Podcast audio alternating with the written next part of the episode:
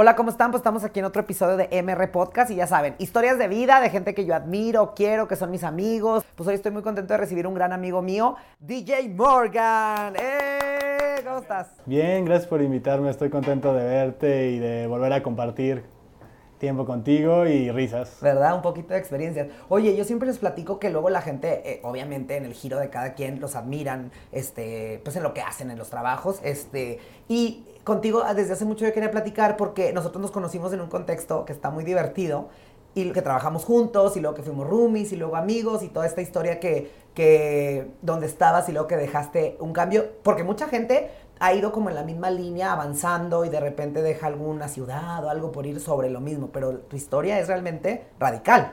Sí, es una historia radical, creo que es en base de seguir y no tener miedo, de aventarte y confiar en lo que, lo que a ti te gusta desde que eres niño. Creo que todos tenemos eh, talento y lo sabemos de que somos niños qué es lo que nos gusta y lo que nos apasiona, no solamente al corazón, sino que nos motiva y lo, tomaremos y lo haremos a un nivel más alto. Pero sí, es de aventarse y no tener miedo, que creo que, que eso es, es, muy esencial. Claro, no, pero en tu caso me encanta porque les voy a contar un poquito. Yo trabajé en una agencia de eventos, ¿te acuerdas? Sí. Y entonces yo, a mí, yo no, yo no era de la Ciudad de México, si te acuerdas, ¿verdad? Y entonces me dicen a las 8 de la noche, mañana tenemos unas fotos para Nike para Nike, que les mando un saludo, no puedo decir eso.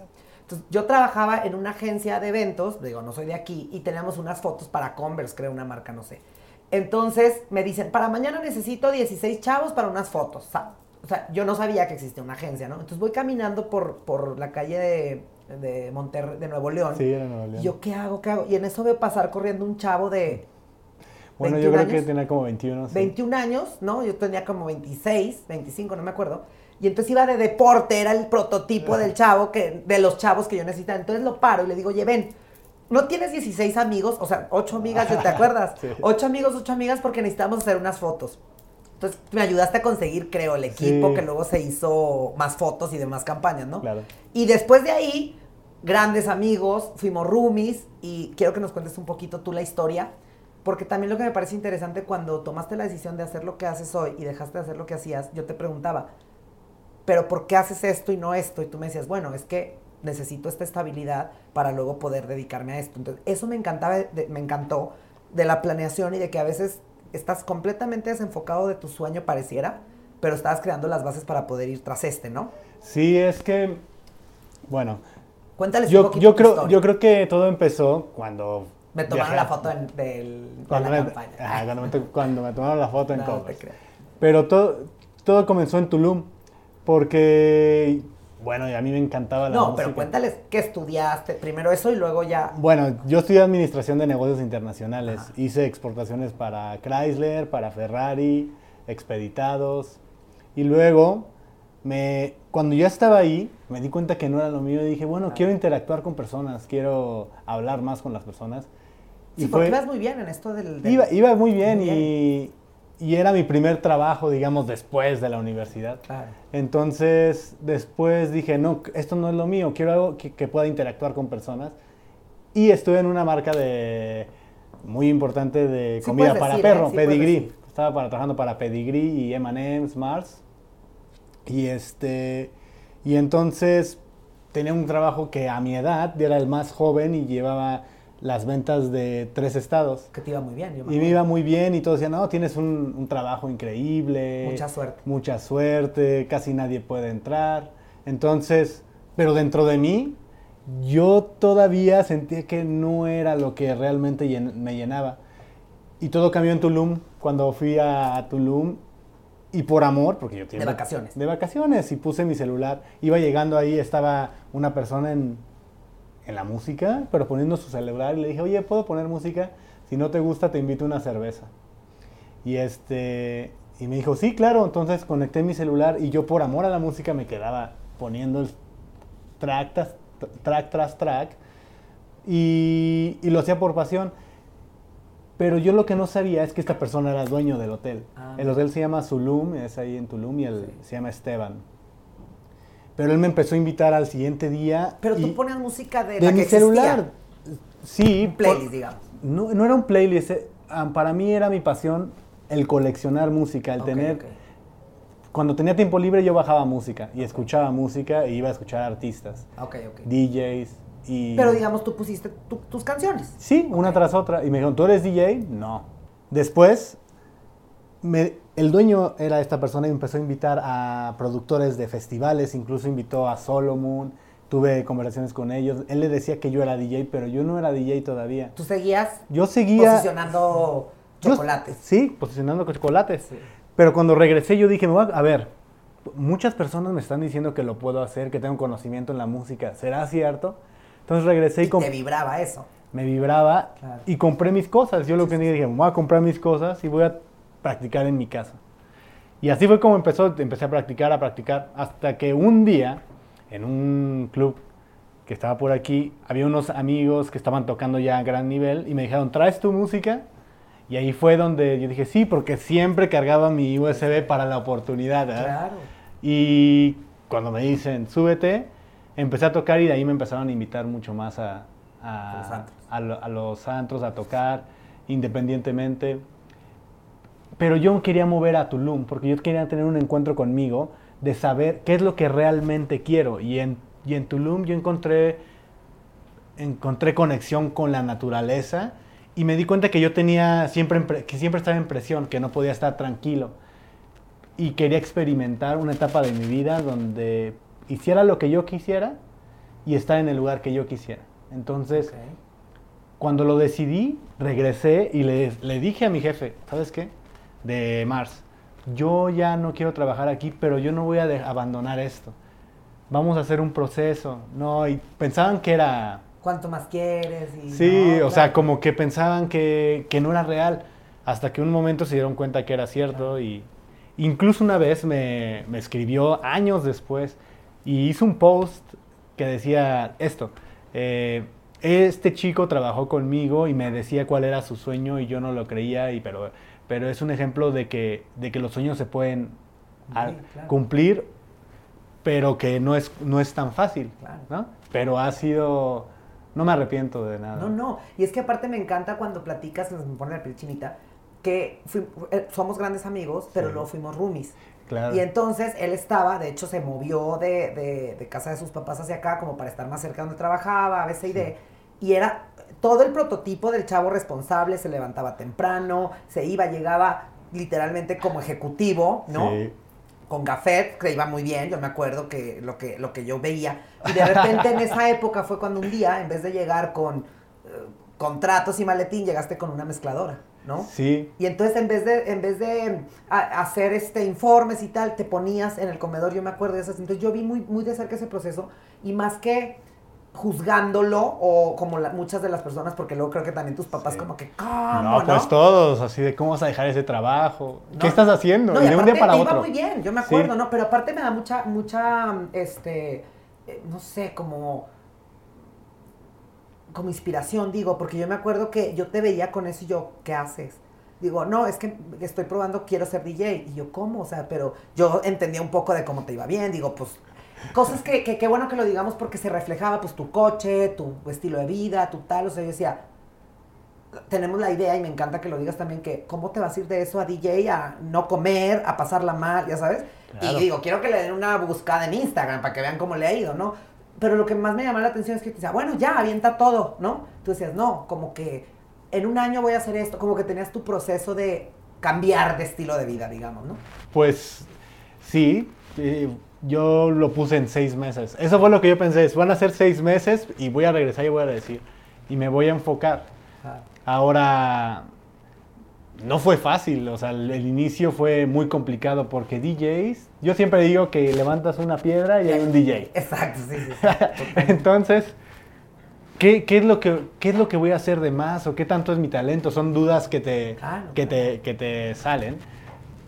Pero encontré algo que creo que es para todos, que es la, si eres au- auténtico Claro. y eres fiel y honesto a lo que tú eres Claro, lo que y tus valores, es lo que te transmites y eres auténtico. Nadie va a poder hacer exactamente lo que tú haces como tú lo haces. Claro. Y ese es un valor que cuando lo, lo entiendes, el éxito empieza a, a- a generarse. Puede ir rápido, subidas, bajadas, pero constante. Claro. No, y aparte, eh, eh, eh, te estarás de acuerdo que después de este cambio tan radical de vida, como tu visión de las cosas del mundo cambia, ¿no? Claro, porque yo viví en un hostal, por ejemplo, yo para mover esto me fui a, un- a vivir en un hostal que es de un amigo y yo estuve ahí con puros extranjeros y, y- y yo aprendí algo mucho de los hostales, que esto para mí es clave. Las personas que van ahí saben que quieren viajar por el mundo, son personas que saben lo que quieren. Y yo estaba más acostumbrado a personas que estaban más inciertas. Voy a trabajar, pero no sé qué quiero.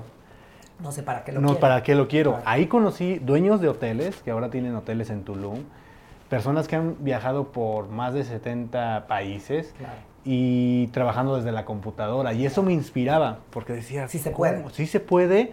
Y ellos están viniendo aquí a, a experimentarlo y lo ven de una forma de experiencia, no como, ¿por qué me quedo aquí? Claro. Y, y eso creo que generó un, un impacto de, de cambio de, con- de conciencia Claro. hacia todo es posible. Claro, totalmente. Y es que yo creo que acabas de dar, dar, dar dos puntos claves. Yo tengo una campaña por la que te platicaba que vamos a las escuelas, que se ríen de mí porque les digo que mi proyecto de vida se acabó. No, las aspiraciones que yo pueda tener es transmitir a estos chavos lo que tú y yo estamos platicando, como que sí se puede, ¿sí me entiendes? Y lo único que tienes que hacer es, ok, ok, y me gusta que lo digas de esta manera porque no es abandonar la escuela, no es pelearte con tus papás, o sea, dicen que ser rebelde no es ponerte un pin- piercing en la lengua, sino esto, ser rebelde es decir, quiero eso, decidirlo bien y entregar tu vida a conseguirlo. O sea, como yo me acuerdo de ti que eras tan estructurado y decir, ya voy a ser DJ, pero no es como que tiraste el maletín y agarraste la mezcladora, sino que invertiste en ver, en prepararte, en obviamente hablar con tu jefe, o sea, ser honesto también, ser la, la lealtad, o sea, como que todo lo que rodeaba tu proyecto a mí siempre me inspiró mucho y de repente que te veo, que ahora luego nos vas a platicar en Ibiza, en Abu Dhabi, tocando, o sea, y a un nivel eh, independiente, porque tampoco es como que te metiste un pool de un grupo de chavos que, eh, porque luego también la suerte se confunde mucho con, ¿cómo te quiero decir? Sí, hombre, con este compadrazgo de que, claro, pues es que es primo Es del... de- Sí me explico, o sea, como que yo vi todo tu proceso y vuelvo y transmito. Toda la gente con la que yo me junto, mis grandes amigos, eh, es eso, como que es gente auténtica y es lo que hay. Un poquito, cuando a mí me invitaron a hacer esto, decían, no, pero ¿cómo? Me decían, ¿cómo va? ¿Cómo es? Y dije, ¿saben qué? Si no necesito guion y me van a estar diciendo, córtale porque ABC, va. Y creo que el resultado es bueno cuando tú estás contento con el proceso, ¿no? Claro, eso creo que es una clave principal, que estés contento con el proceso Claro. y el proceso te tiene que hacer feliz. Claro. Incluso cuando cae y ver, ok, esto fue lo que aprendí, pero la siguiente no, no, se, me va, no se me va a Y escapar. verlo de esa manera, ¿no? Claro, ese- creo que ese es, pues, lo podemos ver en las, casi todas las historias de éxito que podemos ver de Spotify. Todos en algún momento piensan que el barco se va a hundir, Claro, pero el tema es continuar. claro, Y eso es todo, y que te haga feliz, Claro. que te haga feliz. claro. Y, y me encanta que tú también estés haciendo lo que, lo que a ti te gusta. Pues sí. Y es que, ¿sabes que Creo que luego la vida, cuando estás en esa predisposición, te va llevando. A mí me da risa porque, como tú bien sabes, yo patino mucho. Y hay zonas de la ciudad en la que todo el mundo sabe que es complicado patinar. Entonces yo aprendí que si le meto velocidad, brinco. ¿Me explico? Sí. Entonces a mí me preguntan, ¿cómo vas en el celular en esta, digo, en la parte del ángel, por ejemplo, que es complicada? Sí. Digo, ¿sabes qué aprendí? Que si va, voy- le doy más fuerte que el... Si, si freno me, me caigo, Sí, ¿sabías? sí. Entonces yo paso eso muy, muy rápido. Entonces creo que es un poco lo que estás diciendo de sé a dónde voy y apareciera que me puedo caer y no, pero si tú vas y em- empiezas un poco a llenarte como de la técnica y de cosas así, pues avanzas. Y luego al final de cuentas, pues siempre hay un clarito y creo que es el empujón que la vida te da de cuando ya te vas a desanimar y que estás por tirar la toalla y ves una lucecita y te recuerdas qué es lo que tú quieres, ¿no? Es un poquito creo que lo que te pasó, ¿no? Sí, muchas veces. Incluso en la pandemia, fue, fue en el momento que yo ya, ya iba despegando. Eh, tenía 8 o 9 países confirmados y fue cuando sucedió. Y te quedaste en uno nueve meses. Y me quedé en uno o nueve meses que fue de Dubai. Bueno, bueno. Sí. Muy bien, ¿no? Sí, estuvo muy bien, estoy muy agradecido, aprendí muchas cosas culturales y, ¿Y de- viviste ahí? ¿Cuánto tiempo? viví ahí dos años. Que no pudiste salir. Bueno, no pude salir un año. Ok, Des- ya después ya, pude regresar a México y después me volvieron a llamar para volver a ir a tocar por allá y, y por eso regresé. Qué cool. Pero sí, como dices, hay que apretar y a veces es ir más rápido. Claro. Y confiado, confiado de que va a suceder y en tu sueño, que lo tengas visualizado y que, y que lo veas posible, Claro. que lo creas. Yo, yo creo que, yo creo que la fe es algo muy, muy fuerte. Tienes que creerlo, tener certeza de que va a suceder. Si dudas, Pierdes. pierdes. ¿Dónde encuentra la fuerza para cambiar radicalmente a ser un alma libre que disfruta de hacer música? Yo creo así que es totalmente esto, es fe, en verdad, En ti. no en O mí. en- Yo creo en Dios, Sí. mucho, pero cuando digo fe es tener certeza de que había veces que, oye, vas a tocar en Serbia, sí, ¿dónde te vas a quedar? No sé. ¿Cómo que no sabes? Pero ya tu vuelo es ahí. Y todos estaban preocupados, pero yo decía, algo va a suceder. Tengo que, a veces hay que caminar al borde para ver ¿Qué qué, hay? A lo mejor había un escalón, Claro. o a lo mejor hasta una escalera, pero tienes que llegar para verlo. Y hay veces que tienes que aventar. Y hay veces que tienes que aventar, que Sí. claro, y te avientas y dices, oye, qué, qué qué buena caída estuvo. Sí, ¿no? Y, a- y creo que eso es, eso es elemental. Eh, yo- yo lo que daría es, camina y no tengas miedo. Eso es lo que yo... yo Y un paso a la vez, como dice. y un paso a la vez, Claro. sin perder, no es de que nada más estés... Caminando, claro, Caminando, claro, organ- más organizado, planeado. Riesgos calculados, como les dicen en final. No, y es, es verdad, porque yo también a veces no te queda más remedio, ¿no? Cuando crees tanto en ti o cuando es una soberbia eh, moral, digamos, positiva, creo que ni siquiera lo vemos. Si tú se lo platicas a una gente normal, te diría, estás loco, ¿no? ¿Qué- En tu casa, por ejemplo, ¿qué pasó? No, pues mis papás me dijeron, estás loco. DJ en Tulum, viviendo en un hostal. Mi mamá cuando me fue a ver la primera vez hasta lloró, dijo, teniendo lo que... le- trabajando toda esta vida para que tú quisieras hacer esto, fue, como, fue un choque. Y es que te digo algo, también luego somos los sueños de los papás, y eso pues no está no está raro. Sí, y te transmite también sus miedos. Los papás te dicen, no, porque tu tío le gustaba la música y no la hizo. Y Porque muchas José. José. Eh, porque José José. Bueno, de ahí venía la inspiración, cada quien, ¿verdad? Y luego, yo hasta canto cuando me ¿verdad? Yo me oigo y Claro. hace cuenta que siento que soy Nodal, o es más, déjate tú, Javier Solís, una me siento, bueno. Y luego, No, es que la música nos conecta y, y transmite. Yo creo que todos, en algún punto, yo lo digo, no lo suena muy cliché, pero todos somos DJ y todos tienen su, en su celular todos somos DJ. una lista de reproducción. No, y ¿sabes qué padre? ¿Qué pasa? Que tú, cuando tú pones tu lista en un coche, digamos, y van tus amigos, y les empieza a gustar, te sientes lo no, máximo. te sientes lo máximo, te pones tus lentes de sol y aunque esté no, oscuro. no, pero aunque pongas 90 pop tours, les empieza a gustar y prendiste el momento. Y es que la- la música es arte y te crea cosas. Y eso que acabas de decir es, es fundamental porque no todas las pinturas te gustan, no todas las esculturas te gustan. Y tú lo que has logrado, y, y me llama la atención porque aparte con una visión mucho más europea, mucho más eh, de, de Asia, ¿no? Algo así, o sea, Tulum Sí. también, digo, pero porque hay mucho mercado, ¿no? Sí, a mí, para mí, algo que trato de, de lograr y he aprendido es la música es cultural totalmente y me gusta traer eh, sonidos de los lugares que yo he viajado y traer sonidos que digan, oye, ese, ese, ese track, por ejemplo, si veo a alguien de, en serio, de Tokio o de Japón, que creo que es de Japón, luego to- toco tracks tradicionales de allá Y con música electrónica. Qué cool. Y entonces te dicen, oye, este track mi abuelo lo escuchaba. Ah, entonces, es cuando has- logras ese tipo de, de interacción, lo hace personal. Y creo que la música tiene que también ser personal, no solamente masiva, Claro. sino que, que digas, oye, me la pasé, me hiciste sonreír, ¿sabes? No, y sabes que ahorita que dices masiva, está padre porque también eres un chavo que le sabe, o sea, que vive de esto, porque luego cuando llegas y le dices a tu mamá, oye, quiero ser DJ, sí, está padre que ella te vea también como un background, como una preparación. Yo sé que el caso de tu mamá fue un miedo al cambio radical, pero ella sabía que pues eras profesionista, que te podías dar ese chance porque aparte estos seis meses que decidiste estaban programados. Pues estaban programados. Hasta los seis, pero hasta ahí ya no, hasta ¿verdad? ahí. Y casi fueron los seis, creo que Claro. fueron por ahí de los cinco. Pero, Pero ya te habías emocionado y ya había valido madre. ya me, más que eso me la empecé a creer. Ahí fue cuando dije, pues ya estoy tocando y estoy trabajando. Ya la verdad hice. es que al principio te pagan cosas muy, muy diminutas, pero no era eso. Tú, tú decías, bueno, ya me están empezando a pagar. Claro. Entonces a lo mejor sí toco diario, ¿no? Oye, pero es fácil perderse porque como lo que tú dices, llegas a Serbia, te pagan una cantidad decente de dinero moderada. Pero un amigo te invita a su hostal y entonces sí te puedes perder en el todo está fácil y ya te vuelves como un hippie de la música. Y en tu caso, pues eres como más profesional, digamos. Bueno, eso sí, eso es cierto. O sea, creo que algo Que no que tiene yo nada de malo ser hippie, ¿eh? que Pero no, yo también Ya soy- quisiera yo tener con qué. Ah, no, ¿verdad? No. luego, Pero creo que, que es, es importante esto.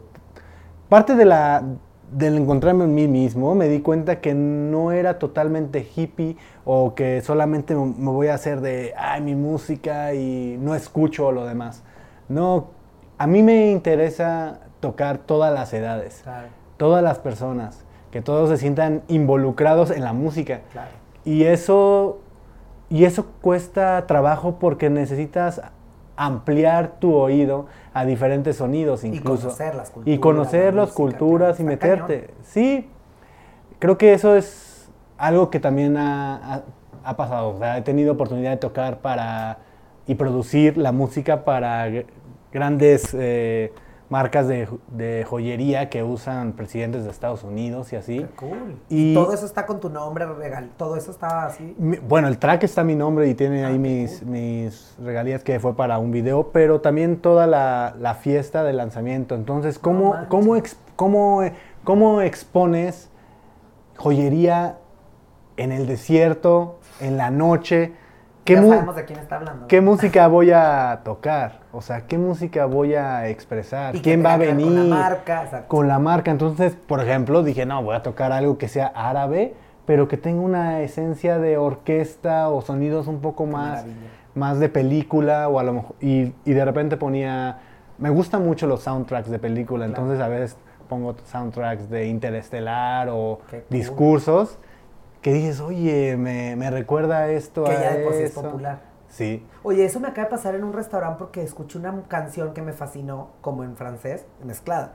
Y la chasamié, claro que la canción es de Edith Piaf, de no sé cuándo, pero acá sonaba súper cool. Eso está increíble. Sí, creo ¿Qué que... es lo que tú haces un poco? ¿no? Eso es lo que tra- trato de hacer, de unir de tiempo y la música. O sea, frecuencia, lo que viene, las tendencias de lo que viene, pero lo- sin perder lo del pasado. Que eso, en lo personal, la- yo creo que la música del pasado en cuanto a musicalidad es mucho mayor. Ahora hay mucho mayor con- conocimiento en frecuencia Claro. y en tecnología, pero al unirlos puede dar un... sen- eso, es- eso está padre, porque ahora muchos se quejan de estos, de estos cantantes y de las tendencias, de que pones una muy buena rola musicalmente hablando, que dicen, ay, es música para A, D, que la gente tiende a tener prejuicios, pero tiene su lado, cada uno tiene su encanto, ¿no? Cada uno tiene su encanto y a cada uno le gusta un tipo de música. A mí antes me pasaba que, ay, no me gusta, ya me voy. Ahora el entendimiento empieza a ser, ok, estás escuchando algo que va para este sector y lo entiendes y a lo mejor no te, no te agrada, pero ya no te disgusta porque entiendes que, que es parte de todo el espectro de música. Claro. Incluso de repente escucho esos tracks y me dan ideas para los nuevos. Sí, o también tienes claro lo que no sobre la opinión que te genere eso, ¿no? Es que Sí. eso es por eso lo que vuelvo y repito, es como ser un profesional de lo que haces, ¿no? Porque Sí. no nada más es una pasión. Yo siempre he dicho a gente que yo pinto porque así le digo, bueno, pero va compaginado el, el- el- el- el ser rentable para ti mismo y, y tu, tu inspiración, ¿no? Es que la música también tiene, tiene una parte económica que la tienes que, la tienes que pensar y también lo de administración de negocios internacionales, yo empecé a tratar de verme como un, un Producto. producto sin, sin, sin mentir quién soy. Claro. Y, y teniendo esas dos empecé a saber venderme, porque a mí lo primero que me costó fue venderme. Y también tuve oportunidad de entrar a grandes círculos con DJs súper famosos como Solomon y eso, pero yo no me sentí, me sentía conectado a lo que a ellos les inspiraba. Claro. Para mí, si ellos lograron hacer eso, yo también lo puedo hacer dentro de, De mi, estilo. dentro de mi estilo y de mi concepto Totalmente. que para mí, bueno, ahorita tengo un programa de radio en Ibiza Global Radio que se llama Share Love, que trato de, de mandar mensajes de que el amor transforma todo. El amor por la música puede hacer que, que viajes sin saber qué vas a hacer. El amor por tu familia puede hacer que vayas y pidas perdón. O sea, para mí, cool. creo que no solamente en la, la música, sino quiero mandar un mensaje un poco más, un, un mensaje global. Claro. Eso es, esa es la tirada. La música o, o Morgan eh, Dope es solamente una pequeña pieza de todo lo que me gustaría exponer. Ah, pues qué padre. sí. Oye, ¿y, y dónde podemos oír tu música? ¿En Spotify? tengo en? Spotify, eh, en Apple Music, SoundCloud, en Ibiza Global Radio, en Ibiza Global Radio de, de, Ibi- de Dubai también, de que tengo un programa semanal. Entonces esas son las plataformas Beatport, que bueno, Beatport es la plataforma de DJs donde tú descargas la música. Es. Y si alguien se quiere contactar contigo, un- tu el Pues en el Instagram, en ¿Qué es? Ahí lo vamos a poner, pero es. sí, es Morgan Dope Music. Y ahí me, me lo trato de mantener personal y ahí podemos platicar de cualquier si cosa. usted tiene sí. una marca y quiere hacer una presentación en un desierto, ya aquí tiene para hacer la música. Pues amigo, muchísimas gracias, por haberte dado el tiempo. Yo sé que te vas ahora a Barcelona y vas a andar como loco como siempre, pero pues muchísimas gracias por haber venido a platicar conmigo, que siempre es un gusto, y transmitir un poquito esto de lo que yo admiro de, de tu historia de vida. Y pues espero que vuelvas pronto y nos, nos mezcles aquí algo. Claro, y no, yo también te quiero decir que te agradezco y que yo también te admiro, somos amigos y tuvimos conversaciones de todo tipo, como roomies, como amigos, como trabajadores y te agradezco la No, invitación. pues para mí un gusto compartido. Muchísimas gracias y espero que la disfruten. Nos vemos en la próxima.